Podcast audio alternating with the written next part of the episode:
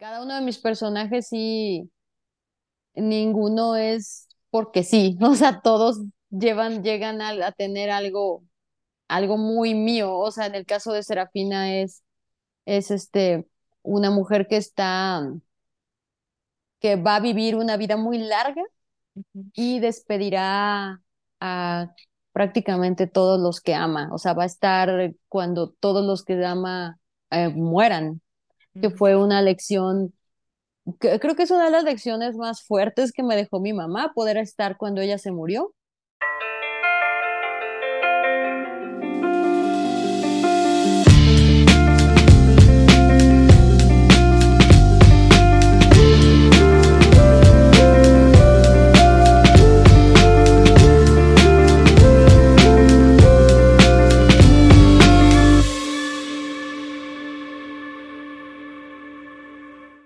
Hola geeks, ¿cómo están? Bienvenidos a un nuevo episodio de Gigi Podcast, un proyecto de Geek Girls MX. Geek Girls MX es una comunidad creada por mujeres que busca hacer de su pasión un proyecto de vida. Yo soy Yani y hoy tenemos una invitada especial de la cual soy fan desde hace mucho tiempo. Estoy muy contenta de que venga a platicar con nosotros. Ella es Diana Martín. Ella es una artista que tiene Híjole, pues ya mucho tiempo de trayectoria, este, tiene unas obras impresionantes, incluso libros y historias padrísimas que vamos a ir platicando sobre ellas conforme se vaya avanzando la, nuestra conversación. Pero bueno, ya saben, siempre vamos, iniciamos con un verdadero y honesto agradecimiento a todos ustedes que nos siguen escuchando episodio tras episodio y bueno, a quienes son nuevos también y vienen recién a este proyecto, muchas gracias, bienvenidos, ojalá les guste y ojalá se queden. Eh, nos sirve mucho que nos califiquen y que se, se, suscriban a nuestros canales, que por cierto, en todos estamos como Geek Girls MX, igual en redes sociales estamos como Geek Girls MX. Y bueno, también comentarles que este podcast no es el único proyecto que tenemos como comunidad, hacemos muchas otras cosas más de las cuales se pueden enterar si van a visitarnos a nuestra página web que es geekgirls.com.mx. Eh, ahí por lo general estamos como al día con lo que sucede y en redes sociales también se enteran de todo lo que sucede. Y bueno, también queremos agradecer a nuestro patrocinador RSS, que es la plataforma que hospeda este podcast y es una plataforma que nos ha apoyado ya desde hace tiempo con este proyecto en específico. Entonces, bueno, obviamente el agradecimiento y la mención de, de su colaboración con nosotros.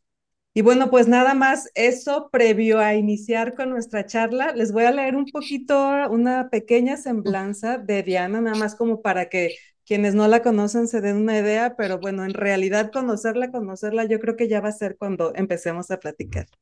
Les cuento, este, Diana Martín es una dibujante y narradora gráfica mexicana con más de 20 años de trayectoria, ha expuesto de manera individual y colectiva en su país, o sea, en México, y en el extranjero múltiples veces. Su obra ha estado en museos y galerías en países como Alemania, Estados Unidos y Japón. Fue seleccionada para representar a México en la Feria Internacional del Cómic y la novela gráfica de Angulema eh, en, Fra en, Francia en el 2018 con su novela Serafina y el ardid inson insondable, del cual yo creo que vamos a platicar porque hay un montón de cosas que quiero saber de esa historia. En el 2022 participó en la colectiva de arte hecho por artistas mujeres, El Universo de lo Femenino, en el Museo de las Artes de la Universidad de Guadalajara. Actualmente reside en Bogotá, Colombia, ciudad donde ha descubierto que su lado equivocado de la ciudad sí existe, lo cual, wow. Una ciudad donde tiene que salir siempre con paraguas y donde va, van a saber por qué digo wow, porque es una parte de su historia, es que la tienen que leer, la tienen que leer.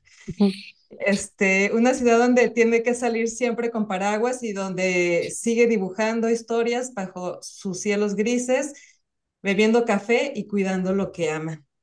Pues Diana, bienvenida, qué gusto tenerte acá, de verdad, es un placer.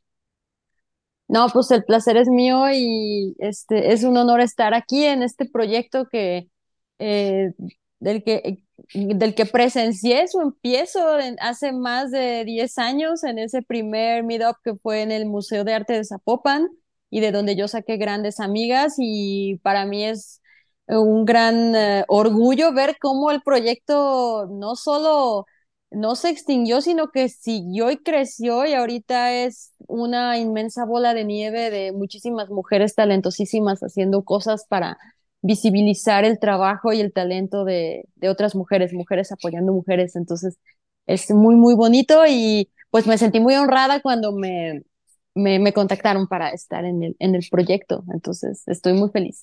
Muchísimas gracias.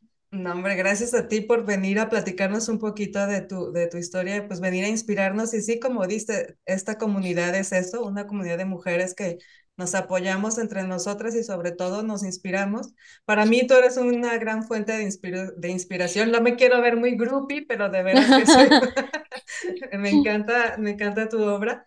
Este, y bueno, sí, justo platicábamos a- antes de, de empezar a grabar que de que tú fuiste al primer, al primer meetup que fue en el, en el MAS y ahí conociste a Sutiel, que Sutiel es parte de la comitiva también, ahí conociste a Ada, que con Ada también ya grabamos un episodio, conociste a Lilo, con quien ya tenemos dos episodios, entonces, bueno, de alguna manera, pues sí, hemos estado aquí relacionadas entre la misma comunidad. Pero bueno, antes de empezar con eso, yo cuando leí tu semblanza la primera vez, este, lo primero que vino a mi, mi mente fue, porque terminas diciendo donde cuido lo que amo. ¿Qué es lo que amas, Diana? Pues este, mi, mi círculo más cercano tengo dos perritas y pues tengo a, a mi esposo, ¿no? Y ahorita vamos a cumplir seis meses de residir en Bogotá y bueno, el cambio de país eh, pues me ha llevado, yo ya estaba eh, enfocada obviamente en mi, en mi arte, en mis dibujos, pero de un tiempo para acá, eh, por ejemplo, en la, en la, en la casa que yo vivía en Guadalajara, tenía un jardín y me gustaba mucho ponerles todos los días, todos los días les ponía comida a los pajaritos y ponía agua y ponía jarabe para los, yo fabri, yo hacía el jarabe para los colibríes y me encantaba ver cómo bajaban a comer y todo el día, y ya me esperaban, ¿no? Los pájaros ya era, parecía como la película de Hitchcock, estaban todos ya paraditos así en el cable esperando a que yo saliera Ajá, para darles de comer. Y bueno, tener un jardín o tener cualquier cosa viva es estar observando como los ritmos de la vida y, y cómo las cosas nacen y las cosas mueren y a veces las cosas se enferman y hay que cuidarlas para que vuelvan a estar bien. Y pues también descubrí no solo, fíjate que hace mucho tiempo yo tomé una tutoría eh, personalizada con Tony Guerra, que es una enorme artista mexicana. Ella, ella originalmente es de Tampico, pero vive en Guadalajara. Y ella me decía hace mucho, me decía, Diana, ¿tú sabes cocinar? Y yo le decía, no, no sé, no sabía hacer nada, Jenny, de verdad, ni así, quesadillas ya.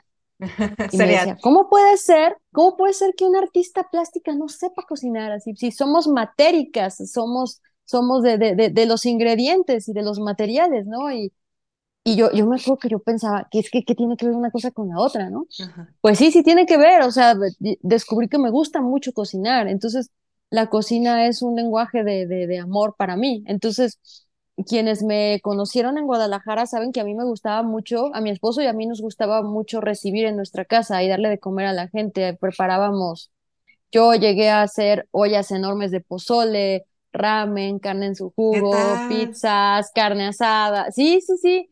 O sea, nos, nos gusta eh, recibir gente y a mí me gusta mucho eh, la cocina como un espacio de donde observas cómo se transforman los Exacto. ingredientes y donde empiezas a ver cómo se combinan y Y creas algo a, y partir de, de creas cierta, algo ajá, a partir de materias eh, muy básicas, puedes crear cosas sumamente complejas y como a veces las recetas más deliciosas son con los ingredientes más sencillos. Y en eso por ejemplo, necesitas toda la paciencia y el amor del mundo para pelar un chile poblano que lo acabas de tostar. O sea, no, eso no se puede hacer con prisa, no se puede hacer con brusquedad porque el material se te rompe y ya no sirve para, para lo que, para el platillo que quieres hacer. La cocina Sí, tiene esta, este asunto de que todo tiene su tiempo, o sea, la- la- no, no puedes acelerar, lo puedes hacer, pero entonces tiene una consecuencia y la consecuencia es que no vas a ver o no va a quedar con la textura que tú quieres o no va a quedar con, con eh, la, la coacción que tú esperas o, o, o sea, sí, ah, yo, yo igual que tú me gusta la, la cocina, es algo que a, a mi novio le encanta también y es una de las cosas que hacemos juntos, pero no, justo así, en un momento y espacio en donde tienes la calma de, de esperar a que las cosas tengan su proceso, su tiempo para, para ser procesadas correctamente para que al final el resultado, porque es bien delicioso, ¿no? Cuando ya te sientas al comerte ese plato que igual a veces no sé si te pasa, a veces tardas medio día en cocinar algo y te lo comes en media hora, en 20 sí, minutos.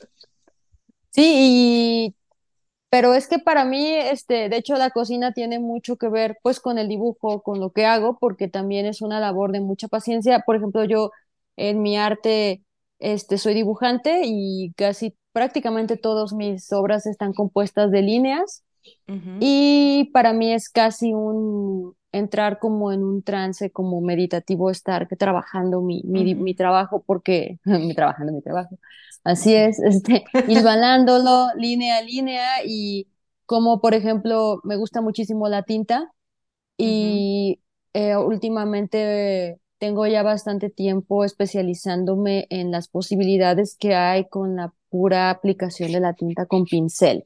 Mm, Entonces, es muy diferente lo que obtienes con la tinta con el canutero, que es esta plumilla que remojas en la tinta y luego vas tirando línea por línea, a lo que se logra con el pincel, en el que incluso puedes arrastrar el pincel, lo puedes despelucar, lo puedes llegar hasta destruir en pos de lograr esa textura sobre el papel, ¿no? Y para mí sí tiene que ver, tiene que ver con la cocina, lo que aprendes en la cocina, luego lo aplicas en el dibujo y viceversa.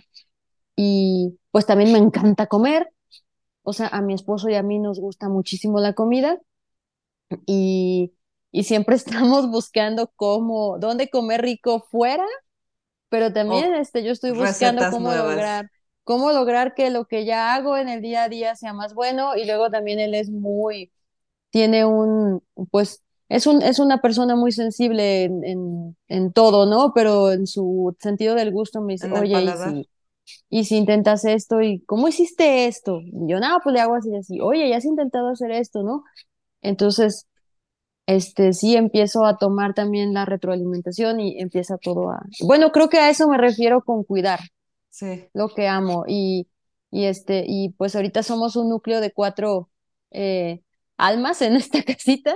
Son las dos perritas, mi esposo y yo, y los dos trabajando desde casa. Entonces, así Qué es como padre. estamos. Sí. Oye, ¿y por, y por qué están en Bogotá? ¿Por qué decidieron irse a vivir para allá? Ah, eso fue por el trabajo de mi esposo. Le, le, Mm, le, le ofrecieron un trabajo que nos requería movernos y, y fue así. Me dijo, oye, ¿cómo ves? O sea, es- hay que movernos a Colombia. ¿Lo hacemos? Y yo le dije, sí, vámonos, sí, vámonos. sí, No, no, no, no, no lo dudé porque en realidad mi trabajo yo lo puedo hacer desde donde sea, Jenny. sí. Tengo los dibujantes cabemos en donde sea. No necesitamos el estudio grandilocuente con techos de 30 metros y necesito los grandes lienzos y necesito, no, yo, Y yo trabajo en la tampoco mesa, una gran computadora, o sea, incluso lo puedes no, hacer a mano. Obviamente todo lo puedes digitalizar, pero de entrada puedes, o lo resuelves con un, un pa- una mesa, papel y tus herramientas para dibujar. Sí, yo, yo dibujo, de hecho yo ya tenía varios años, eh, los, todos los años de la pandemia que estuve pues, en Guadalajara, que estuvimos este, encerrados, yo trabajaba en la mesa de la cocina y yo tenía un cuarto en esa casa que era mi estudio, pero nunca me pude hallar ahí. Yo terminé trabajando. Así es como uno trabaja donde uno se siente a Sí, gusto, ¿no? Es como, sé. como un perrito, donde te sientes a gusto, ahí te sientas. Y acá en Bogotá trabajo en la mesa del comedor, o sea, no necesito más. Es, yo cuando sea nos, nos podemos volver a mover y yo agarro mis lápices y mis tintas y mis pinceles y me muevo y me cabe en una mochila todo. mientras haya una mesa y te fijas que, que, que, o sea, en la mesa de la cocina que tiene que ver con cocinar con cocina y Sí, con acá también en la y acá en la mesa donde comen, entonces de alguna manera sí lo relacionas. Y eso me lleva a las a una pregunta este, estuve viendo dentro de, bueno, estuve haciendo mi tarea ya investigando un poquito y, y habla sobre las técnicas que utilizas y bueno, una de ellas es que fue creo que con la que empezaste fue el grafito y luego lo de que, que, es el lápiz, lo, el valor del lápiz, y luego empezaste a experimentar con la acuarela. Y en la acuarela te encontraste con que la acuarela es algo que te puede sorprender, o sea, realmente nunca sabes qué va a resultar, siempre no tienes tanto el control. Y yo quería preguntarte cómo, cómo, cómo eres tú respecto a eso, respecto a tener el control. Siempre, siempre tratas, tienes ya una imagen muy definida y, y, sabes qué pasos, ya sabes, uno, dos, tres y luego cuatro, o, o si te dejas llevar mucho por, por, la, por lo inesperado, por la sorpresa, por el perder el control y dejar que el agua sea la que se lleva la tinta. ¿Cómo, cómo eres en ese sentido? Pues creo que, o sea, en mi trabajo soy, sí tiendo a ser muy controladora, la mera verdad, sí me gusta como mantener, eh, para mí es muy mental lo que hago, el proceso en el que eh, fabulo y en el que uh, pienso el, uh, la atmósfera y los personajes, ahí sí es como muy, muy emocional, pero a la hora de, de bajarlo, me parece que el dibujo es muy mental y además eh, sí, o sea, incluso cuando uso acuarela, sí intento eh, como llevarla por donde yo quiero, pero Ujú, eh, el, el, el- esta chispa como salvaje no solo se da en la acuarela, también se da en la tinta, también se da en el, en el grafito, que son técnicas en las que tienes más control. Por ejemplo, apenas acabo de hacer un dibujo en formato más grande aquí y para todo lo que fue el cielo usé grafito en polvo y luego encima le puse más este lápiz pero el grafito en polvo también tiene un, un factor sorpresa. Entonces, ujú. sí procuro como de mantener mucho control, pero tener un- una rendija siempre abierta para la sorpresa y para, Para y para, y para, y para dejarme guiar por ese efecto. Pero, por ejemplo, si todo en tu obra, esta es una opinión muy personal, cada quien puede opinar diferente, si todo en tu obra para mí es caos y es desorden, probablemente eh, la composición se te salga de las manos y no logres la tensión y el ritmo, que logres Ujú, ser armónico, ¿no? Y que logre atrapar el ojo de tu espectador o a ti mismo, ¿no? Entonces, yo sí tengo un, casi no hago bocetos, yo, eso sí, o mis bocetos son las cosas más simples del mundo, así en una servilleta, o hasta los escribo, a veces mis bocetos son escritos, son como narraciones, va a haber un personaje así, así, así, y en mi mente ya tengo, porque a mí me pasa que siento que tengo para cada obra como una, es como una pistola que tiene una cantidad limitada de balas y si las vacío y las descargo en el, en el, en el boceto, esa fuerza primaria que impulsó la composición ya la vacié donde no tenía que ser. Entonces, tengo que vaciar todo en el Administras, so administras tus balas. como en el soporte ya que va a quedar, porque yo admiro mucho estos cuadernos súper elaborados de artistas que ponen así unos bocetos impresionantes. No, yo no puedo hacer eso, siento que esa ya sería la obra para mí. ujú, Entonces, el boceto. Así que mis bocetos son súper, súper sencillos. A veces son puras rayas. Así de que, ¿qué es eso, no? O así palitos y bolitas. Entonces, sí, eh, supongo que esa es la respuesta. Es como, trato de controlar, pero al mismo tiempo dejo un pedacito ahí para, Lo para inesperado, para patinar, la sorpresa. como para la sorpresa. Es como que soy libre, pero en un espacio bien acotado. Eso creo que para mí es la libertad, cuando tienes esta libertad de, de, de moverte, pero sabes hasta dónde, ¿no? Porque si no te, te desparramas. Hace poquito Entonces, escuché que alguien decía que la libertad, eh, la disciplina te da libertad, sí, que pe- pe- podrías pensar que es algo que se contrapone, porque a lo mejor tenemos el concepto de disciplina como algo muy cuadrado, como algo muy limitado, como algo muy militar incluso, y no, este, me gustó mucho la frase porque en realidad sí, justamente el tener disciplina te da la libertad de, de, de hacer las cosas que te que quieres hacer o de crear las cosas de, que quieres crear. Y tú, por ejemplo, ¿qué tipo de disciplina tienes como implementada en, en, tus, en tus procesos o incluso en tu, en tu vida diaria? O sea, ¿qué cosas son sí o sí? Soy disciplinada en esto, que me digas todos los días me levanto a tales horas o, o sí o sí salgo a caminar o sí o sí antes de empezar me tomo una taza de café, no sé, ¿qué, qué tipo de, de cosas así? Yo, yo, yo de hecho encuentro mucha riqueza y mucha, mucho, me reconforta mucho tener una disciplina y una rutina. O sea, por ejemplo, cuando tú trabajas home office, o sea, cuando trabajas en tu casa, creo que es algo como muy fundamental ser bien estructurado porque si no, fácilmente se te hace, se te puede hacer un desgarriate todo, todo el día. Si no tienes bien, bien acotadas tus horas y qué haces en qué momento, bueno, por lo menos para mí, o sea, mantener el centro es fundamental porque para el caos y para, y para los mundos fantásticos y la, y, y la, eh, y la imaginación que corra rampante, ya tengo mi mente.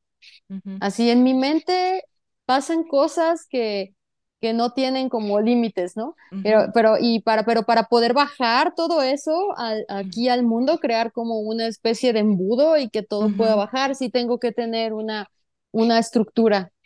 Entonces, algo que sí o sí, de hecho, mi esposo y yo ya somos, nos ha costado porque cuesta, cuesta Sí, hacer una disciplina. O sea, nadie dijo que fuera, ay, no, es súper fácil. O sea, en 2022 empecé, empezamos a hacer montañismo. Es Mm. algo que nos encanta hacer.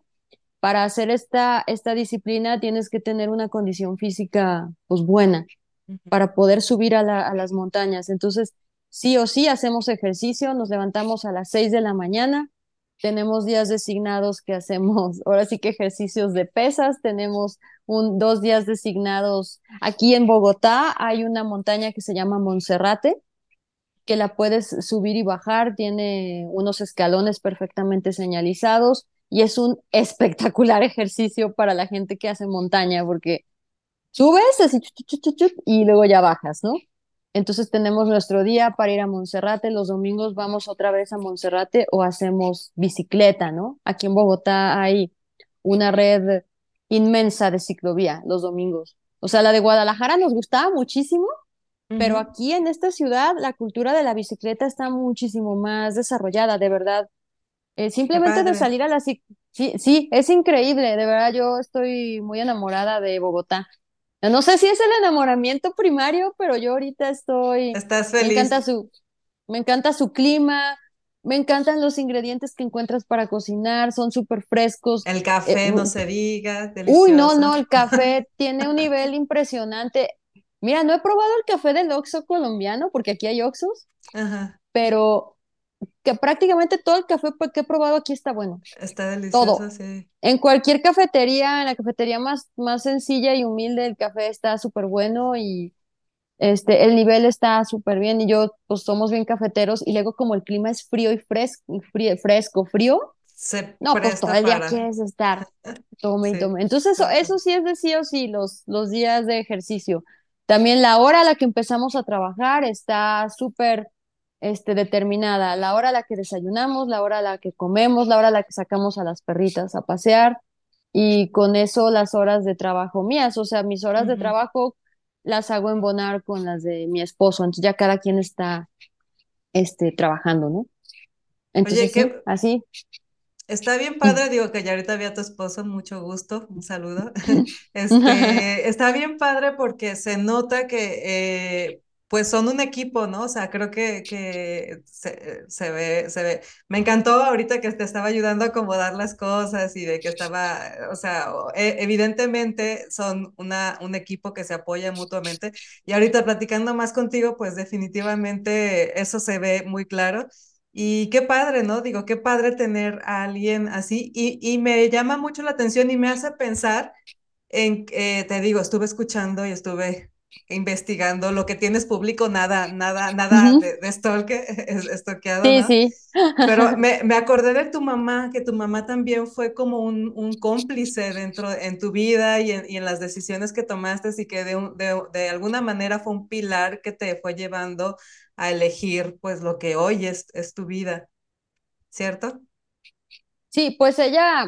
Ella, este, era, también le gustaba dibujar y pintar. Nunca lo agarró como de manera profesional, pero lo, lo hacía. Ella de- estudió decoración de interiores y la casa donde yo crecí era, era como un museo, de verdad, de cómo la tenía de, de bonita. O sea, de, de verdad pudieron haber ido de alguna de estas revistas super peponas de decoración a tomarle fotos a la casa de mi mamá porque así estaba de, de bonito todo, cada espacio, ¿no? Y se desvivía por su casa. Mi mamá era muy, muy de su casa, era feliz, no le gustaba mucho salir, era muy de, de, Muy de ella de adentro, ¿no? Muy hogareña, sí. Y también tenía un humor sumamente negro y ácido, o sea, no, no era la señora dulcecita que, que, que podrías llegar a pensar que era, La que se, no, po- se quedaba media hora la, en la tienda platicando con la señora de la tienda, no. no, no, ella tenía un humor muy mordaz, tenía una mente muy ágil, este, eh, podía ser extremadamente crítica y lo era conmigo. O sea, ya ahorita puedo hablar así en toda la, la extensión de la palabra cuando una empieza a crecer. Yo creo que desde que pegas en la adolescencia y te das cuenta de que tus padres son seres humanos falibles y que. No y son luego ya superhéroes que eres, pensaste de que no son Ajá. superhéroes, es muy duro en la adolescencia darse cuenta de eso. Y luego ya cuando eres adulto, ves lo, lo falibles que son y lo humanos que eran y, y, y ya no tienes ningún problema con eso. Creo que es cuando ya, ya, ya acabaste de madurar. Sí, pero sí, cuando yo era muy chiquita, mi mamá me contaba que me, me leía muchos cuentos porque yo, yo no comía, entonces era de cómo distraigo a esta niña y me leía cuentos y dice que se me iba tanto la onda que aprovechaba y me metía la comida así en la ¿Qué boca. Ajá. Ajá, o me, me compraba cuadernos de hojas blancas en vez de comprarme libros de colorear que ya traían los monitos ya hechos, ella hacía eso, ¿no? Así entonces haz tus mi infancia dibujos. eran mis propios dibujos siempre y me arrimaba crayoles y crayonas y este y eh, este marcadores y así, ¿no? Entonces mi mamá siempre, de hecho en un punto se acostumbró tanto a que yo exponía y ya de plano me decía bien desvergonzada, ay, no me da hueva ir a tu exposición. Otra. Sí, me decía otra, Ajá. ay, luego voy o así, ¿no? Entonces, y además las expos por lo general se inauguran en la noche, ya le daba flojera, ¿no? Pero sí, o sea, ahí estuvo siempre en las primeras y de hecho una de las tesoros que me traje aquí a Bogotá. Yo tengo tres cuadernos Ajá. con los comentarios de la gente que va a mis exposiciones. Yo siempre dejaba en cada exposición un cuaderno donde yo exhortaba a la gente a que me dejara un comentario o algo. Y el primer comentario de mi primera exposición es de mi mamá, Ay, así de, Ajá. de noviembre del 2001, que fue mi primera exposición individual. Y ¿Dónde sí, fue a lo largo, de- fue en un café galería que ahorita ya no existe, que se llamaba Cafeco. El Cafeco, sí. y el Cafeco estaba en Marsella y Vidrio, ahí en la colonia americana. Ahorita hay otro restaurante, pero no sé, es que ha habido muchos restaurantes a lo largo de los años, pero fue ahí en Cafeco, ahí tuve dos exposiciones individuales, ahí empecé, ¿Y cómo fue, cómo fue que empezaste a exponer ahí? ¿Cómo fue que, que se logró tu primera exposición individual? Ah, bueno, pues eh, mis papás tenían suscripciones a varios periódicos de la ciudad y hubo un diario, creo que este, teníamos su- suscripción al ocho columnas, creo, y me tocó leer una, bueno, es que en 2001, desde lamentablemente las secciones de arte de los periódicos han venido cada vez haciendo más, más delgaditas o hasta prácticamente desaparecer o estar sí. fusionadas con las secciones de chismes de la Mm, farándula sí. y eso es súper lamentable. Eh, así es una pérdida terrible eso de que las secciones de arte y, y de, de, de, Pues no sé si de- te acuerdas, pero solía existir la sección de moneros, que yo honestamente nunca he sido fan del periódico, salvo por eso, por esa sección. Y Ajá. ahorita ya no sé ni siquiera si, si, si lo incluyen dentro de, de su contenido. No, pues en siglo XXI había un suplemento sumamente irreverente y lépero que se llamaba La Mamá del Abulón, que salía los domingos, eh, que yo me la robaba, yo de adolescente la leía ese, pero no era para, no era, era para adultos, ajá, pero pues llegaba a mi casa y yo me la hurtaba, ¿no? Así. Eh, ah, pues bueno, en el, en el ocho columnas, en aquella época leí una nota sobre Cafeco, sobre la inauguración de este espacio, y el dueño, que se llama Carlos Varela, eh, que hace poquito me contactó otra vez, o sea, me saludó así, ay, está bien, pues, qué bonito ver cómo has crecido. Él ponía eh, que cualquier artista que quisiera exponer solamente tenía que llegar y pedir el espacio. Así decía, ¿no? Y Y pues yo fui, yo fui. Sí, Y es que así es como se consiguen los espacios, o sea, me lo preguntan muchas veces artistas muy jóvenes que es que ¿cómo le hago para empezar? Y yo, pues busca el espacio, o sea, primero visita e infórmate qué galerías y qué espacios independientes o cafés, galerías o museos hay en la ciudad. Investiga, velos a visitar, ve si la, la obra que exponen está como en la misma línea que la tuya porque si, si vas a un lugar que expone pura obra de corte abstracto y tú haces figurativo, pues no, no, o sea, de hecho hasta puede resultar muy chocante que te pidan una exposición en un espacio así de yo no expongo cosas como lo que tú haces, no, no hiciste tu tarea. ¿no? Em, pero así es, así es como yo he conseguido muchísimos espacios a base de, de hablar, de preguntar, de proponer. Oye, estoy haciendo esta serie, me, creo que podría ir de maravilla en tu espacio, ¿qué tengo que hacer para poder exponer contigo? Luego expuse en el CAP también, el CAP, no sé si ahorita a la fecha todavía, pero tenía un espacio de exposición en, en donde era la videosala. Nos mm, No, entrabas al no. CAP y tenía una, una pared y ahí tuve como mi segunda exposición individual también. Entonces, bueno, la ventaja de ese tipo de espacios es que tienen también bastante tráfico por default. ujú, O sea, no solo es gente que va a ver tu obra, sino gente que va al espacio para tomarse un café, para comer, para ir al cine.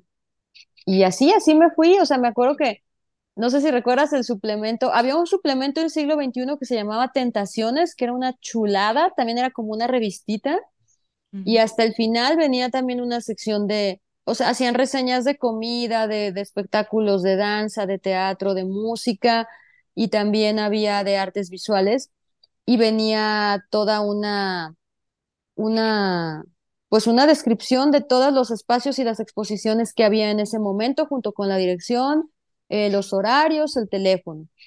Entonces yo lo que hice en un punto fue que tomé el Tentaciones y dije, a ver qué espacios hay y los empecé a visitar y empecé a, a buscar y a tacharlos como si fueran, así de aquí ya expuse, aquí ya expuse, aquí ya también. Y Ay, así, así me fui, me ¿Y, fui y, como casi los primeros ocho años, así fue. y, cua- y cuáles fueron las primeras exposiciones que... Y, y bueno, eso, ¿y cuándo fue cuando te sentiste eh, segura de decir, ahora sí estoy lista, quiero exponer? ¿Y cuáles fueron las primeras, las primeras obras? La primera individual fue en Cafeco, en 2001, Ujú, y era la historia de, se llamaba Siax Lanke, ese fue mi primer personaje, y todas mis exposiciones han girado alrededor de la historia de un personaje o de varios personajes, y siempre ha sido arte narrativo, y al principio de mi carrera, por muchos años, incluso las obras había que verlas en un orden particular para ir entendiendo la historia. O sea, en realidad las podías ver en el orden que tú quisieras, pero la forma como se aprovechaba y, y se Y se disfrutaba contaba más y entendías historia. más, se contaba así y además yo intercalaba textos en la pared entre cada obra. Entonces, sí era como ver un libro ilustrado, se puede, se puede decir, pero viendo los originales colgados en la pared junto con los textos. Y con los años fui prescindiendo un poco más del texto y dejando que las obras narraran todo, o incluso que el mero título de las obras este, fuera el hilo conductor de la, de la exposición. Y, y pues sí, o sea, así fue. Y Y ahorita está, empezaste, empezaste dibujando y escribiendo al mismo tiempo o, o más bien una cosa, ¿cómo, cómo fue? ¿Una cosa llevó a la otra? O porque, porque dibujas, pero también cuentas, también escribes una, una historia. primero vienen los dibujos Este, primero son los dibujos para mí y después miro qué historia están contando los dibujos y este y ya de ahí empieza a brotar el texto, si es que brota texto. Oye, tengo que contar algo y es que hoy en Bogotá tembló horrible ¿En serio? y ahorita está temblando otra vez. ¿Cómo crees? ¿Cómo crees? Sí, sí, sí. Creo que ya pasó, pero lo tenía que decir. O sea, Sí, Que, quedó registrado en este podcast el temblor de Bogotá del día 17 de agosto del dos sí, mil veintitrés tembló muy horrible en la mañana, de 6 grados, de 6 puntos. Y es que el epicentro fue prácticamente Bogotá y este, y no manches, ahorita volvió a temblar. No, yo pensé que aquí no temblaba, Jenny, te lo juro. Entonces fue como que llegué, me acuerdo que llegamos a finales de febrero y así, a la semana nos tembló. Tiembla más o menos como una vez al mes. ¿En serio? ¿Y, Ay, y, no. y fuerte como los de Ciudad de México? Porque acá en Guadalajara, o No, en Guadalajara no. son muy contados los que se sienten fuerte, pero ya ves que en Ciudad de México sí está pesado. ¿Y ahí cómo, cómo son? Son, si, o sea, si quieres salir corriendo o si puedes mantener la calma. Sí. No, no, es que en Guadalajara yo nunca lo sentía, nunca No. sentía el temblo- los temblores.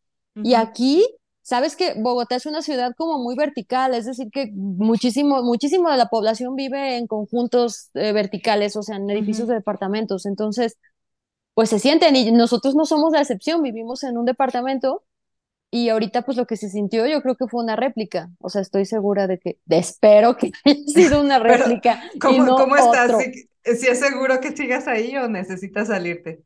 No, no, yo creo que, no, este no duró casi nada, Bueno, si de repente es, sales corriendo, ya sabemos por qué. si me ves que salgo corriendo, eso fue, que agarramos a las perras y nos Y, salimos y corriste, ok, de acuerdo. y corrimos. Esperemos que No, no. no, espero que ya la placa tectónica ya haya tenido suficiente y ya se calme, por favor, porque qué feo se siente, o sea, y estaba yo en la mañana en casa de una amiga y empezó a temblar y las dos con el instinto de conservación de de, de, de, de un plancton porque ninguna de las dos se movió, o sea, y luego nos empezamos a reír y fue como, no, bueno, especie fallida, o sea, sí, Ajá, completamente nadie, nadie reaccionó. Ella tiene dos gatitos, ajá. entonces de plano le dije, yo agarro un gato y tú agarras el otro, y me dijo, no, es que se estresan mucho, y no sé qué, y las dos adentro de su depa, y así su, sus libros vibrando y sus cosas. Ay, no, no, no, no, qué horror. Y luego ya salimos a la calle y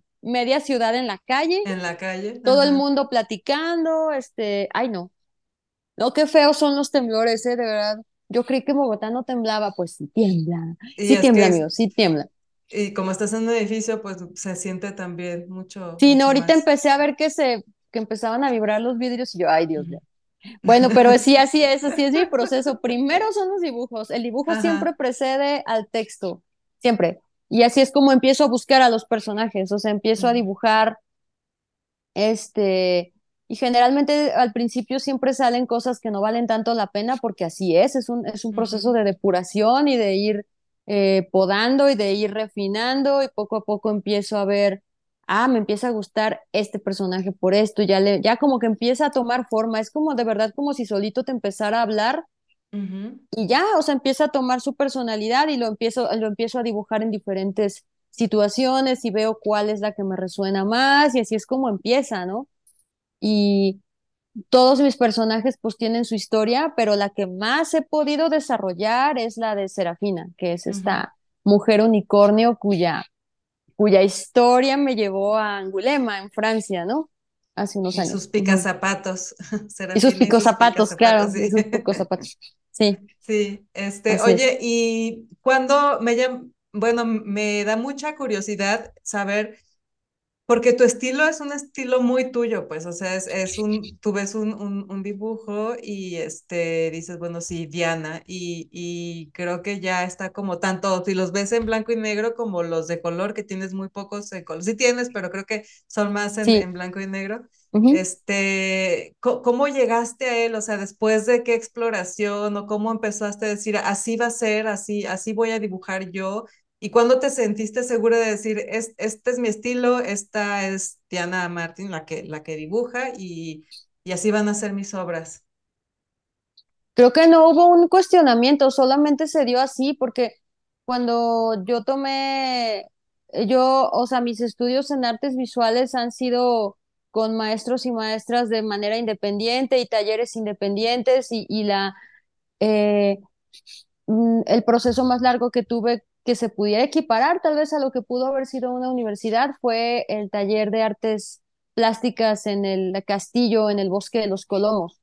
Ese es un diplomado largo de tres años que y pues yo tuve un profesor ahí, Francisco del Muro, que fue quien me enseñó a usar el grafito adecuadamente. A mí ya me gustaba muchísimo usar lápiz. Toda la vida me ha gustado muchísimo el lápiz y, y la monocromía. O sea, entonces él me, ahora sí que agarró y dijo, tienes todos estos vicios, mija, así no se hacen las cosas, este, no se usa esfumino, todo se construye con líneas, todo se construye con valor de línea. Me quitó así, me ayudó mucho su este, sus, su, su, manera de, de, de, también de enseñar. Y pues de ahí me agarré. Es que yo soy muy obsesiva. Yo agarro una cosa y la puedo seguir desdoblando y mirando por todos lados y la sigo usando y usando y usando. O sea, creo mucho en la hiperespecialización. O sea, a mí Sí, eso me, me gusta mucho. O sea, en vez de estar brincando de una cosa a otra, agarro tres o dos y y las llevo hasta, hasta las últimas consecuencias. O sea, yo sé que la tinta me va a seguir dando muchísimas posibilidades en los próximos años. Ahorita es como, estoy con la tinta con pincel, pero ahora sí que quién sabe qué va a pasar y eso me emociona, como una técnica tan humilde. El lápiz es una técnica súper sencilla y humilde y es la base de todo, de todo. El dibujo es la base de todo. Si no hay un buen dibujo abajo de una pintura al óleo o detrás de un, de, de incluso de, de, un edificio, de, de, este, de una escultura, todo empieza con el lápiz y el papel. Sí, y Y creo que eso es parte de, es parte de lo mágico de, de tu, de tus obras, porque justo dices eso, ¿no? Bueno, es que es a lápiz, ¿no? Y es monocromático, pero lo que logras con, justo con un lápiz y con un, con un solo color, la profundidad, el detalle, eres bárbara en el detalle de, de cada, o sea, cada personaje es, es, es- está increíblemente detallado, puedes ver su, trans- su personalidad con, con, a través de una expresión, de un de un pliegue, de, de una, de, así, o sea, es, está increíblemente detallado y a, a, mí esto también se me hace padrísimo, te digo, la profundidad que logras, o sea, realmente llegas a traspasar la, la, la, a la tercera dimensión solo con la intensidad de la, del trazo, de la, pues sí, la, la intensidad y el peso que le pones al, al lápiz para, para hacer que sea más te, tenue, más delgado, más más este más fuerte el color o a lo mejor más esfumado y todo eso pues es es sí o sí porque te pasas ahí haciéndolo y haciéndolo. O sea, no, no es algo que seguramente no lo no dices, ay, en 10 minutos me lo aviento, pues claro que no. Necesita que no. su, su tiempo y su proceso y, y se nota, se nota cañón. Y, y se ve cómo has ido perfeccionando tu técnica y cómo se ha ido pues, se, y definiendo como muy tuya, pues, o sea, por eso, y es, es muy original, pues, o sea, tus personajes son personajes ficticios, pero pero al mismo tiempo, a, a lo largo de que los ves, te, lo, te, lo, te, te, crees que son reales, pues, o sea, yo Mm. sí, sí creo en, en bueno, me imagino lo, los picozapatos que me, que me gustan, me, me gusta mucho Serafina, pero por alguna razón me gusta mucho su, su, su parecito de, de personajes tan, que se meten en, en tantos rollos, pero bueno, son, sé, sé, que son personajes ficticios que no existen, pero a lo largo de, de, de, que te acostumbras a verlos, realmente les los traes a la realidad de tan Sí. detallados que están, de tan descritos que, que los plasmas, que de verdad llegan a, llegan a ser parte de, de algo real, que yo sé que no es real, pero a ese nivel llega. Ay, qué padre, me da mucho gusto que, que se sienta porque sí, este, cada uno de mis personajes sí ninguno es porque sí, o sea, todos llevan, llegan a, a tener algo, algo muy mío, o sea, en el caso de Serafina es, es este, una mujer que está, que va a vivir una vida muy larga y despedirá a prácticamente todos los que ama, o sea, va a estar cuando todos los que ama eh, mueran, que fue una lección creo que es una de las lecciones más fuertes que me dejó mi mamá, poder estar cuando ella se murió. O sea, yo le diría a la gente que no huyan cuando alguien amado está viviendo sus últimos momentos por alguna enfermedad, o sea, que ese fue el caso de mi mamá, porque estar en el momento en que una vida se apaga de alguien que tú amas es un privilegio enorme, ¿no? Entonces, Este, eso es lo que Serafina eh, va, va, es una de las cosas que ella vivirá por la naturaleza que tiene como humano y unicornio, ¿no? Ujú. Este, y bueno, también eh, viendo, es que todo tiene que ver con todo. Para mí ya todo tiene que ver con todo. La cocina tiene que ver con el dibujo. Este, las montañas tienen todo que ver con el arte. En el- en la naturaleza está todo. No, no, no tienes que buscar nada más. Ahí está toda la, las lecciones que necesitas de ritmo, de composición, de tensiones, de tamaño, de proporción, de De color, contraste, profundidad, de... contrastes, de todo, de todo. Ahí está todo. Todo, absolutamente todo está ahí. No necesito Nada más. O sea, de hecho, en 2022 que empezamos a hacer montaña, hubo un momento eh, como a mediados del año que fuimos a, en un fin de semana subimos a Cofre de Perote en Veracruz y a Sierra Negra en Puebla. Y cuando volvimos yo estaba muy asustada porque yo ya no quería dibujar personajes, yo solo quería dibujar florecitas de cerro. Ujú. Era todo lo que quería hacer. Me parecía que nada era tan importante como dibujar y pintar las flores del- de los cerros y los cerros.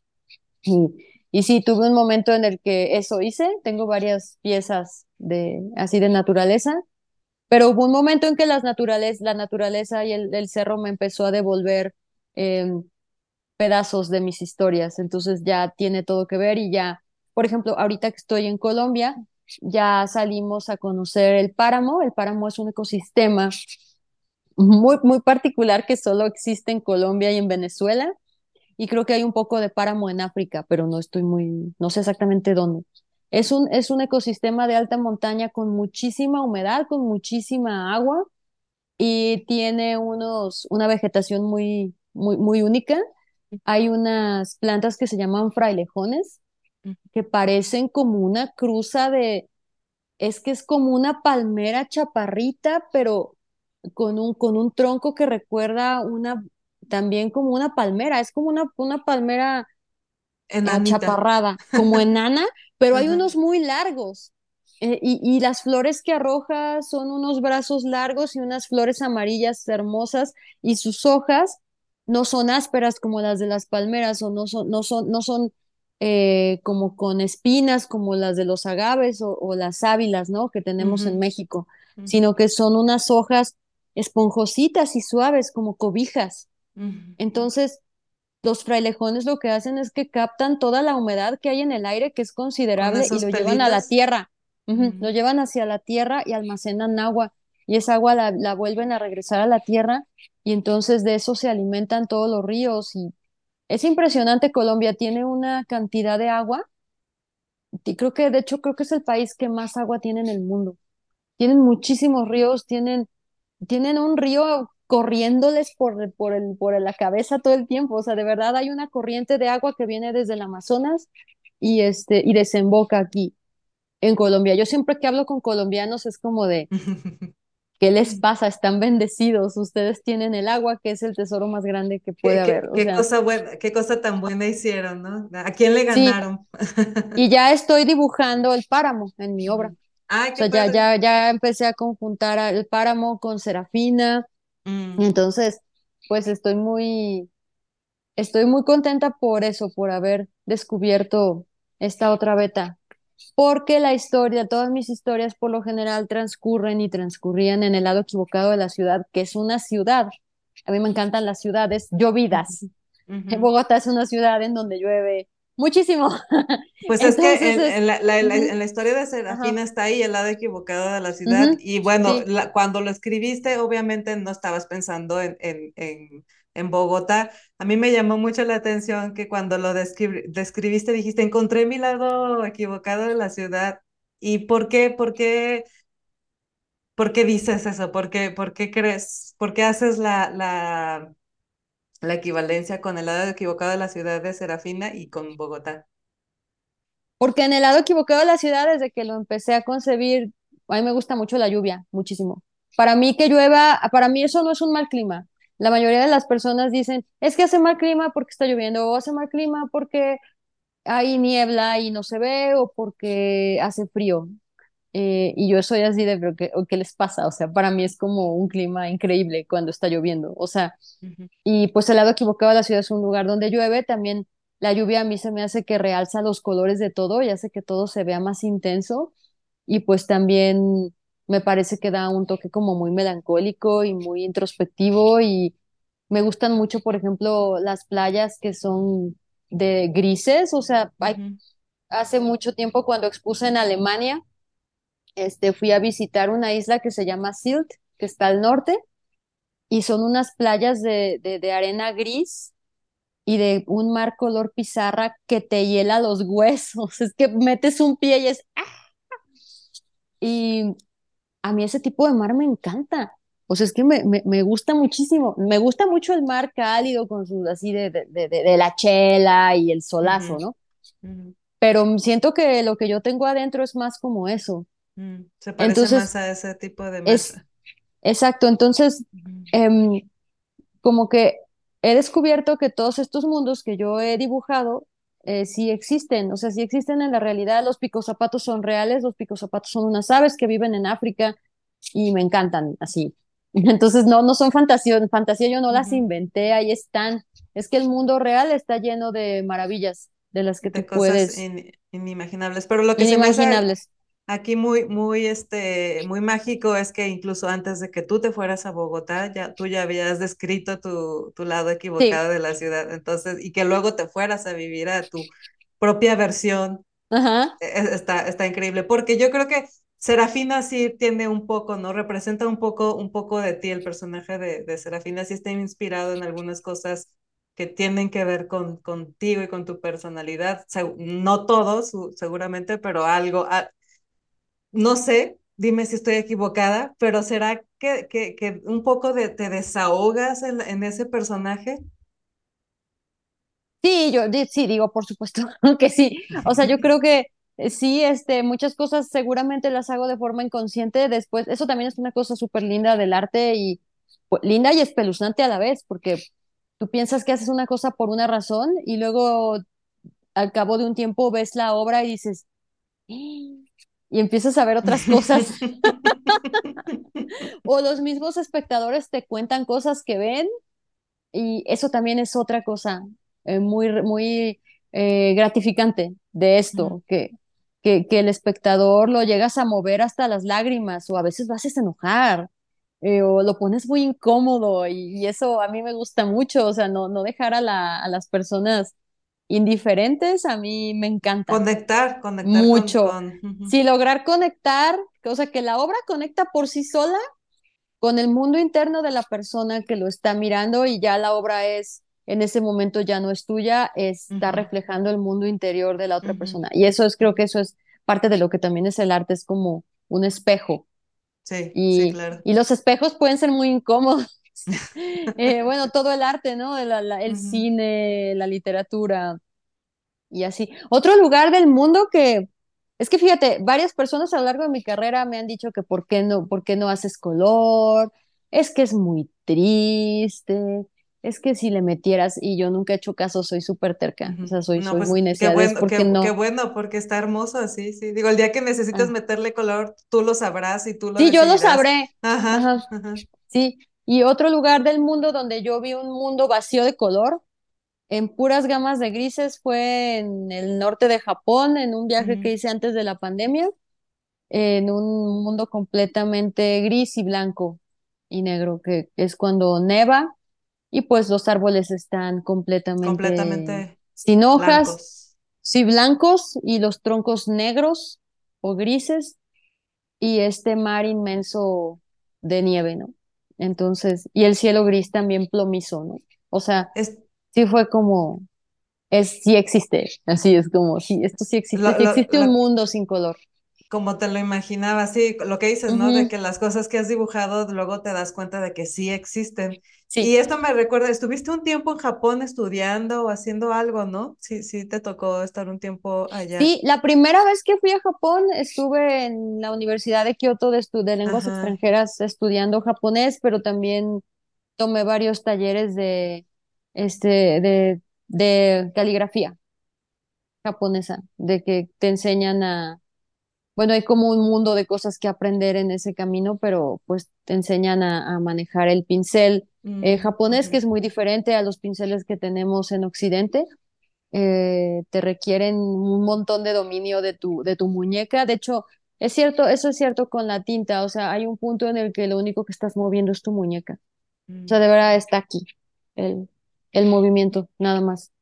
Y eh, llegar a eso, este, pues sí toma mucho, mucho tiempo, como si necesitas tener, sí, mucha seguridad y al mismo tiempo como te equivocas mucho, o sea, quienes digan que, que no, que cre- o que crean que uno no se equivoca, no, sí, sí te equivocas, solamente hay que saber aprovechar, capitalizar, enmascarar los, las, las equivocaciones y si hay forma de corregir, pero en realidad no. O sea, si la riegas, ya la regaste y ya, pero eso también es muy bueno porque te crea mucha seguridad Sí, en, en lo Sí, que, en lo que vas a hacer. Ujú, Y es Sí, que el, el- el equivocarse, luego ya lo hemos comentado mucho aquí, el equivocarse tiene una connotación este, muy negativa en nuestra cultura, pero no, el equivocarse es prácticamente un área de oportunidad también para, para cambiar las cosas y para, incluso de ahí surge, me- por ejemplo, equivocarte en una mancha, en un dibujo, puede ser el principio de algo totalmente diferente o de sí. algo nuevo que y que termina siendo parte de, ¿no? De, del mundo que estás construyendo. Y eso me hace pensar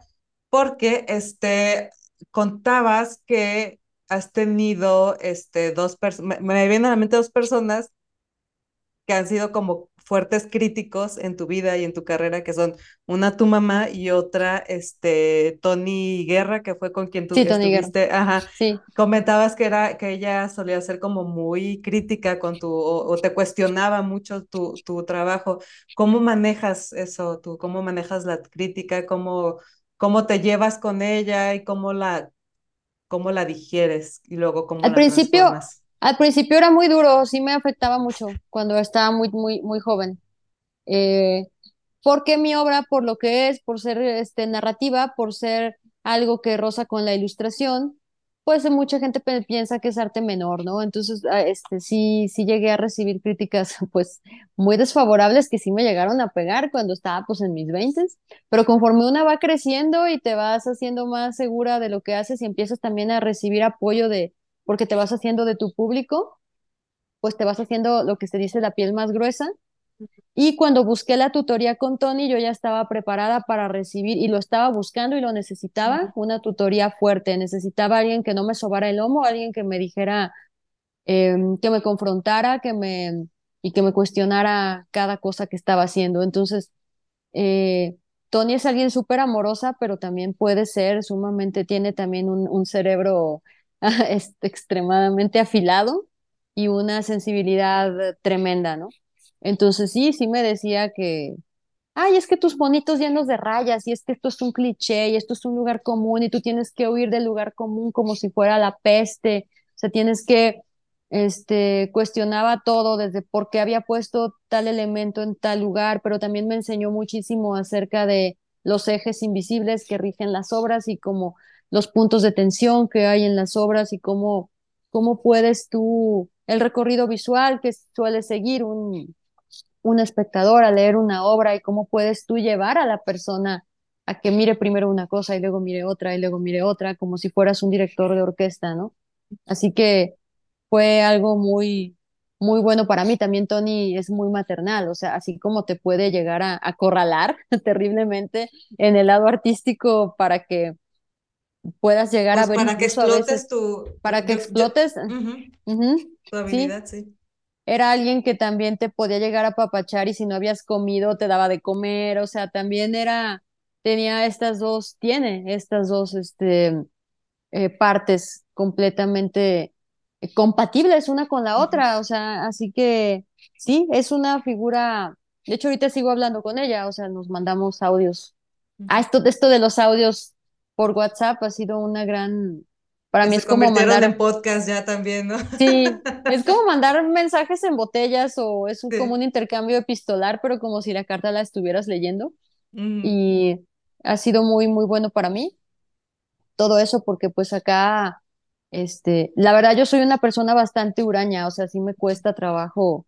Pareciera, la verdad es que sí, sí, soy una introvertida que sí se puede hay, un tipo de gente introvertida que creo que sí puede, este, como eh, desenvolverse como con otras personas, pero te cansas mucho, te cansas un montón.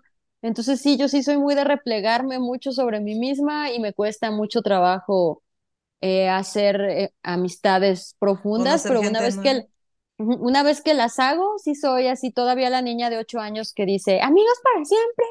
Así, Sí, sí, sí.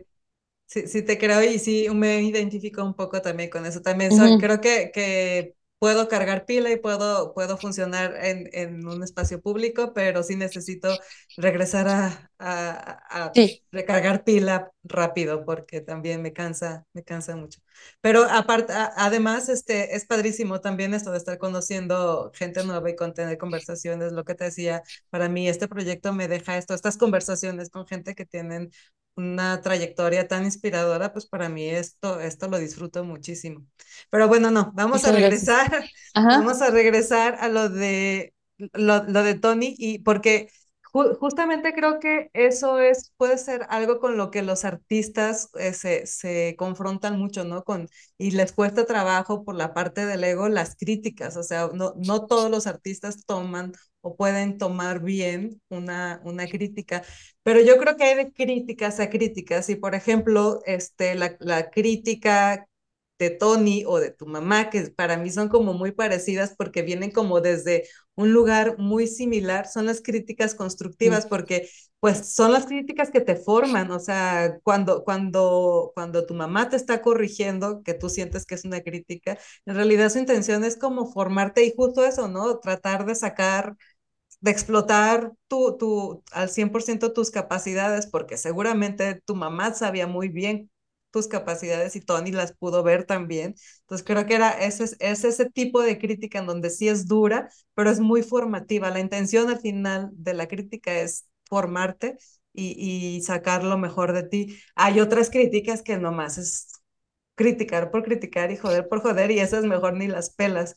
Pero como artista creo que sí es, es un momento difícil al que te enfrentas cuando, cuando alguien critica tu, tu, tu obra.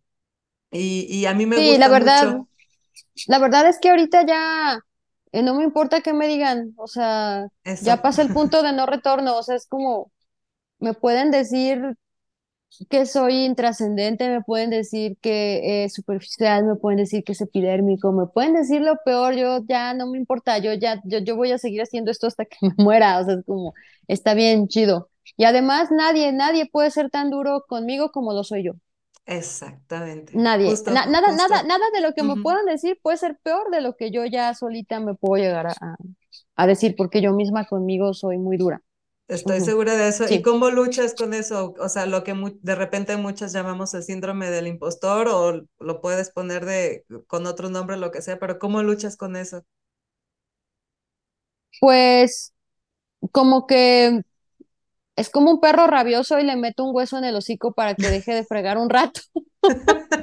Hago mi trabajo, como que cuando estoy haciendo mi trabajo de verdad se calla, pero ya cuando empieza a salir la obra o así, de repente es de, ay, no me gusta. Siempre es así, siempre es una estira y afloja. O sea, hacer una obra de arte es, ay, me está gustando mucho y luego es de, la odio.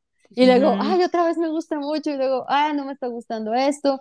Y pues te tienes que alejar en un momento porque em, te llegas a, llegas a ya no ver nada. Bueno, yo eso es lo que hago, o sea, me, me doy como espacios de alejarme de la obra y luego regreso y luego hay que verla de lejos, hay que verla de cerca, hay que voltearla, hay que verla de lado, este, hay que, hay que darle como su tiempo. Y afortunadamente esta voz tan crítica no ha sido, no, nunca me ha parado, o sea, tampoco ha sido tan como que últimamente ya soy más, la- ya, ya estoy más chill con, con eso, ya no me tomo tan en serio. Es que cuando eres muy joven es de, es que tengo que ser la gran artista del, del, ujú, La del siglo. No, no, solamente haz tu obra y hazla de la forma más vulnerable y más honesta del mundo y llegará a tu público, va a sí. llegar, o sea, entonces ya como que estoy como más tranqui con eso. Y también, bueno, me ayuda mucho ya, ya el público que tengo, mis coleccionistas y también mi esposo. A mí me, me conmueve mucho cómo a él, él sigue estando deslumbrado con cada cosa que hago. O sea, es que es, es que estás muy cabrona, así, ¿no? Sí. Y es como bien Es bonito que sí eso. estás. O sea, es así de que, wow, gracias, o sea, tú también, ¿no? Sí. Ajá. Ay, qué bonito. Entonces, este, sí, sí, eso ayuda mucho. Yo no considero que lo mío sea síndrome del impostor, solo, o sea, porque sí creo que sí, sí le hallo. Creo que el síndrome del impostor es cuando, Cuando no estás segura este, de que sí cuando no estás segura, ajá. pero, ajá, yo sé que sí, pero sé que todavía me falta un buen, o sea, de camino. Porque lo bueno de estas disciplinas es que uno lo puede seguir haciendo hasta que puedas levantar el Sí. lápiz. O sea, porque pienso, por ejemplo, no sé, en atletas de alto rendimiento, ya después de cierta edad, ya, Ya, ya simplemente los jóvenes ya te desplazan, ¿no? Pero acá no, acá puedes seguir este, haciendo arte hasta que, hasta el Hasta, final, casi hasta que dices, hasta que puedas sostener el lápiz todavía. Sí, exactamente. Oye, oye, y este ya casi para terminar, porque Sí, ya llevamos un ratote, pero hay sí, un par de, de cosas que te quiero preguntar. Hace ratito, y las traigo en la cabeza y no me las voy a quitar, así es de que te voy a preguntar. Hace ratito decías que este, cuando eh, ibas a hacer una obra, más o menos tenías eh, eh, prepensado, más o menos estructurado cómo iba a re- resultar, que ahí sí te gustaba mantener el control, pero en la parte emocional era en donde dabas rienda suelta, ¿no? Que decías, en, en- en- en lo emocional, dejo que los sentimientos eh, fluyan, ¿no? Algo así dijiste. Y me vino a la mente qué, qué tipo de sentimientos, qué tipo de emociones vienen a ti cuando estás creando. Ah, pues es muy variado porque hay un punto en el que siento como una euforia muy bonita, que eso es algo que he sentido desde que empecé y me da muchísimo, es algo que siento con mucha gratitud que ahí sigue, ahí sigue eso siempre. Y de hecho cuando yo tenía 20, 19 años, una vez pensé, Diana, acuérdate que el dibujo siempre te va a salvar, nunca lo olvides, nunca lo olvides. Así me lo agarré como ese post-it mental y me lo pegué en el fondo de la mente y, y siempre ha sido así. como tu O sea, mantra, es tu mantra. sí, sí, sí, siempre, por ejemplo, cuando paso tiempo sin dibujar por alguna razón, por como por ejemplo ahorita que nos mudamos de país, o sea, pues mi esposo estaba con muchísimo trabajo, entonces yo me encargué de, de un montón de cosas de la mudanza y dejé de dibujar un rato. Y cuando lo volví a tomar fue como, wow, o sea, y mi mano me vuelve a, obe- a obedecer como siempre, o sea, si- sigo teniendo esta, esta, esta facilidad de, de dibujar.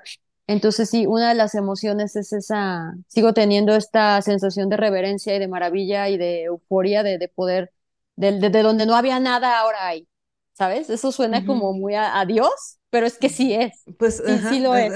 que estás es, creando un mundo sí. realmente y Sí, es una cosa divina, sí, de verdad Ajá, para mí, sí. Y, pero luego también hay sentimientos de, que están relacionados muy con tu desempeño técnico, que es cuando te frustras o te enojas, pero, por ejemplo, el- es, es una cosa muy mental el arte, pero a la hora que estás ejecutando, tu, tu, tu mano, este, tus nervios van a, van a crear líneas, no necesariamente van a crear líneas quebradas, luego a veces líneas muy fluidas, y todo eso le da una vida tremenda a la obra como conjunto. Todas esas, a- algunas líneas están más dubitativas, unas tienen mayor decisión, unas tienen mayor carga de tinta, más gruesas, más delgadas.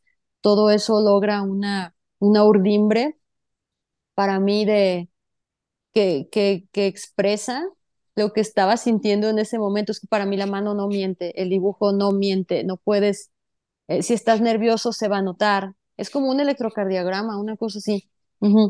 Entonces, sí, para mí este, o si el personaje que estoy dibujando está en un estado eh, triste o en un estado de que está en duelo o está en un estado de, de enojo o de turbulencia emocional, eso sí lo trato de poner, o sea, te das cuenta, trato de usar símbolos como, por ejemplo, el personaje igual se ve de espaldas, pero su estado interior está muy, no es de paz, está, está con miedo o está, está inquieto.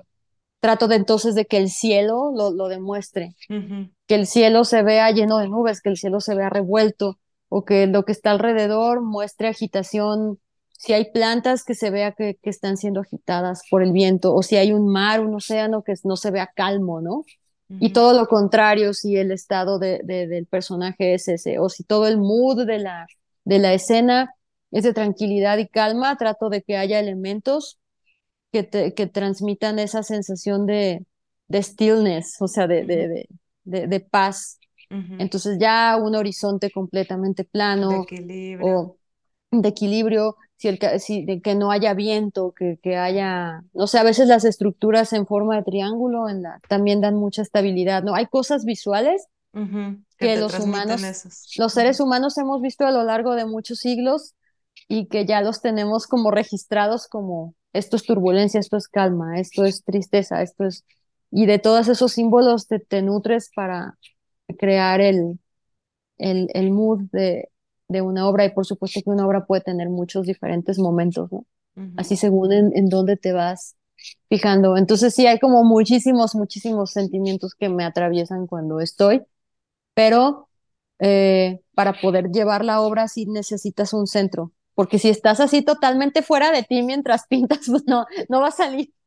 Sí, me, me imagino que es una especie incluso de trance, ¿no? Donde estás Sí, con tu herramienta y solo te dejas, te, te- sumerges ahí en, en, en la hoja y, y el lápiz simplemente va pues sí, descargando todas esas, eh, todas esas emociones que, que vienen a ti. Por eso me llamaba mucho la atención, bueno, qué tipo de emociones pues sí tiene total y es un poco como hacer una analogía entre la manera en que en que se en que tú interpretas, ¿no? El mundo, si eres si estás si estás inquieto, si estás desequilibrado, pues sí, obviamente el cielo se va a ver este ventoso y nublado y no sé, y si estás y si estás equilibrado, pues va a ser calmo y horizontal y así.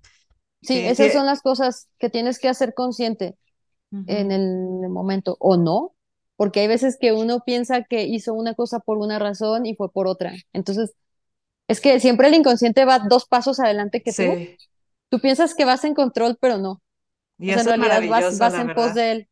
Sí, sí, exactamente. Ujú, Sí, sí, Sí. me encanta, me encanta. Y bueno, ya para terminar, este, el dibujo ha sido algo que te ha acompañado durante casi toda tu vida, o sea, por lo que sé, tú dibujas desde muy, muy pequeña. sí. Y, y sí te creo, o sea, hasta el final de tu vida yo te veo con un lápiz todavía dibujando. Este, ¿qué representa para ti? ¿Qué, qué necesidad? ¿Qué representa para ti y qué ha representado durante lo largo de tu vida como compañero de vida el dibujo?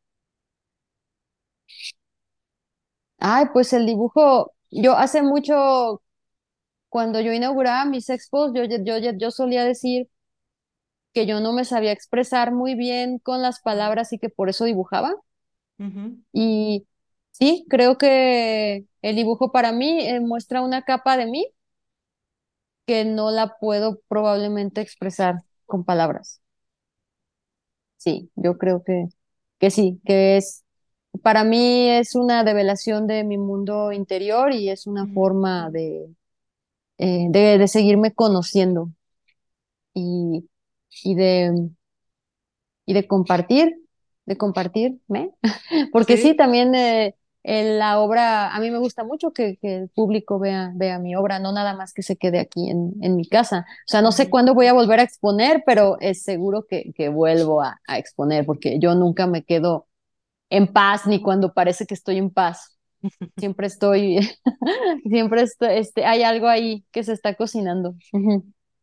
Pues entonces Sí, podremos decir que es una parte de ti que compartes con el resto de del nosotros, de los mundo, sí. seres que, que habitamos acá. Sí. Sí. Y, y bueno, aparte sí, eso de que dices tus exposiciones, a, a mí me gusta estas que, que llegaste a tener en donde las personas incluso podían tocar tus, tus dibujos, los podían observar con una lupa Ah, y... claro, las Ajá, catas de obra, sí, sí. sí, sí. Quería, quise hacer algo que fuera completamente di- diferente a lo que son las galerías y los museos, en donde incluso llega a haber guardias que no te dejan que te acerques a la obra. Y por supuesto que tiene su razón de ser todo eso, sí. Pero para mí fue como el equivalente en arte visual del artista, el cantante que se arroja al, se arroja al, mar de, de su, de su gente y la gente lo, lo- la sostiene y no le Ándale, hace daño. como un músico que se avienta a la... Claro, cuando hacen el surfing de- del público, ajá. para mí eso fue, porque Mm, en realidad hice las catas de obra, hasta ahorita las he hecho tres veces y en ninguna ocasión me han dañado la obra, en ninguna ocasión la han eh, mancillado ni la O han sea, no te arrepientes de haberla hecho, No, es soy consciente de que es una cosa de mucho riesgo. riesgosa, Este, sí. sí, sí. Y más con el dibujo, que es tan delicado, pero a la gente le encantó, le encanta, les, les encanta ese formato, es muy... Y luego, pues yo estoy ahí para explicarles. Entonces es como, de verdad me estoy poniendo en sus manos así Sí. completamente. Y Y yo creo que en respuesta a eso es que la gente dice, bueno, es que ella no me está teniendo tanta confianza que me está dejando tocar aquí su, sus, pues sus creaciones, sus pequeños hijos. Tengo sí, por lo menos que mostrar respeto y cuidado cuando, cuando los, los toco, ya que tengo el honor de estar aquí ta- sí, tocándolos y viéndolos tan de cerca. Sí, a mí se me, se sí. me hizo padrísimo esta práctica que tienes y además de que por supuesto que es una increíble manera de conectar aún más profundo con, con todos los que siguen tu, tu obra. Sí, la verdad sí es. Y otros artistas me han dicho, pero ¿cómo te pudiste atrever? Y yo, pues sí, tal vez visto, en, en retrospectiva, dices, "Ay, pues sí es medio una locura, pero la verdad también es una cosa controlada porque todo se lo hice siempre como en, en, en turnos. Cada turno de 10 o quince mm, personas ya apreciaban la obra y luego seguían otras 10 o 15. No, no es como que 100 gentes el de jardín de obra, niños vino así y de, no, no, no, o sea, sí. entonces no, no era tampoco el caos, ¿no? Eh, Y se hacía, en la última que hice, que fue en Casa Teodora, era un ambiente de fiesta hermoso, o sea, porque estaba la mesa central donde estaba la cata de obra y alrededor había eh, la mesa con el vino y los bocadillos y había otra mesa donde yo tenía mis libros, entonces sí fue como, fue súper bonita esa, ese evento allí en, es muy diferente de una exposición tradicional. Sí, en casa te dará que por cierto también con Sara ya tenemos ahí un, un episodio grabado y un estamos por grabar, por grabar uno nuevo también. Tiene muchas Ah, cosas súper bien. nuevas que contarnos, Sara. Sí, ella también nos está en paz. Sí, ya sé. Sí, siempre tiene cosas. Ajá. Pues Sí, bueno, pues creo que, que con esto cerramos nuestra charla. No sé si tú sientas que necesitas decir algo más. Obviamente al final te voy a pedir tus redes y todos los medios de contacto para que la gente que nos está escuchando pues puedan ir a ver lo que haces y conozcan un poco más de, de ti y de tu obra. Pues tengo mi Instagram que es Diana Martín Art, tengo mi Facebook que es Diana Martín Dodo y la página web que es dianamartin.net. Y también tengo algunos videitos en YouTube en el canal Diana Martín, que de hecho ustedes los pueden, pueden entrar por medio de la página de internet. El año pasado, bueno, una profesión que he ejercido un poco, además de ser artista visual, es este, he hecho algunas veces trabajo de periodista. Ujú, y el año pasado que estuve en el Musa como parte de esta expo del universo de lo femenino que se la, la, la armaron a partir de la exposición de, de la colección privada de Claudio Jiménez Vizcarra e Inés Jiménez Palomar, ujú, este grandes coleccionistas míos. A Inés la pude entrevistar, la entrevisté yo, entonces a mí se me hizo que yo quería agarrar a Inés y, y platicar con ella porque en realidad quien entrevista a los coleccionistas de arte suelen ser figuras sumamente discretas, de las que no se sabe, a veces son algo tan misterioso como un colección particular en la cédula, a veces se dice colección apellidos, ¿no? De alguien. Entonces yo quería de verdad inmortalizar, porque creo que el Internet, eso me lo enseñó mi esposo Jos, que el Internet está escrito en piedra. Yo Sí, quería para bien y para mal. sí, para bien y para mal, exacto. Quería inmortalizar la voz de Inés y quería saber ella qué tenía que decir, ¿no?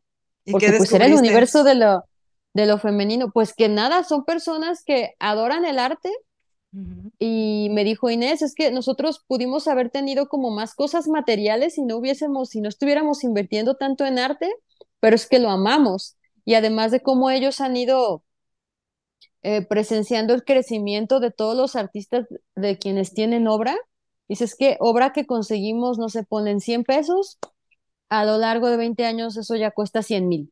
mm, O sea, cómo ver, dice que ellos no, no, no compran la obra por ese, esa razón, la compran porque la aman, pero es muy bonito cuando algo ya empieza a evaluarse más y más y más, ¿no?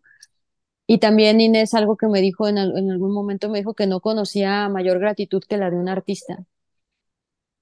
porque de verdad, este, yo si no es por mis coleccionistas, eh, no hubiera podido seguir en esto. O sea, yo puedo tener, puedes tener todo el amor a esto, pero necesitas comer y necesitas un sustento material, por supuesto, como todo mundo, ¿no? Y gracias a ellos y ellas que me han apoyado a lo largo de tantos años, y entre estos también está, obviamente está mi esposo, así en, este, de, desde que estamos juntos, este, he podido seguir construyendo todos estos mundos prácticamente de tiempo completo. Y eso es un enorme privilegio. Oye, Inés, Inés Jiménez Palomar, ¿estamos hablando de la misma Inés Jiménez, de Inmateris? Sí, ella es la mamá ah. de Inés de Inmateris. Ah, ok, ok, ok. Bueno, Yo conocí también, a, Inés, También tenemos un podcast con, con Inés en la primera temporada, sí. Sí, son increíbles personas. Encantadoras personas, sí. Sí, sí, son gente increíble. Sí, sí. Y muy, muy inspiradora, Inés, Inés chica. No, está, es increíble, increíble. Inés sí, es está cañón también. ah, pues sus papás de ella son. Son los que son coleccionistas. Ah, mira qué padre, qué padre. Sí, exacto. Sí, sí, son ellos. Pues mira, fíjate, también, también, ya, ya, ya estamos cerrando aquí el circulito. Muy, el circulito. Muy, como suele pasar de repente, sí. Pues muy bien, muchísimas gracias de veras por, por esta charla. Este, yo me puedo seguir quedando aquí platicar las horas contigo, pero yo sé que allá ya es, también es tarde, ya también la pila tarde. Ya, se, ya, se debía terminar. Entonces, vamos a terminar nuestra charla, igual y después volvemos a platicar y seguimos contándonos más cosas, porque está esta parte también de, de cómo enfocas tu, tu obra a lo feminista y bueno, obviamente es una parte también muy interesante, pero ya luego platicamos también de, de eso. Por lo pronto, quienes quieran saber más, váyanse a buscarla en sus redes sociales o en su página web, las vamos a dejar aquí también en la descripción y en los supers. Y pues nada, muchas gracias de verdad, muchas gracias Diana por tu tiempo, por compartir y, y, por este espacio que nos, que nos diste. Ojalá nos podamos ver pronto nuevamente. Ay, por supuesto, y muchísimas gracias Jenny, muchísimas gracias a las Geek Girls por, por ser el faro que son, este, por seguir con este proyecto tan increíble que cada vez agarra más y más y más tracción. Muchísimas gracias y fue un honor estar aquí en este podcast. Al contrario, el, el, honor, créeme que yo fui muy feliz. En, lo personal fui muy feliz y en general sé que todo el mundo lo fue. Y bueno, también muchas gracias, a los que se quedaron hasta el final del episodio. Estoy segura que lo disfrutaron tanto como yo. Eh, les recordamos nuevamente nuestras redes, nos encuentran en todas partes como MX y nuestra página web es geekgirls.com.mx. Denle like, por favor, a nuestro episodio, está muy bueno, así es de que denle like. Y pues nada, nos vemos en el siguiente. Muchas gracias, bye bye. Muchas gracias, hasta luego, bye.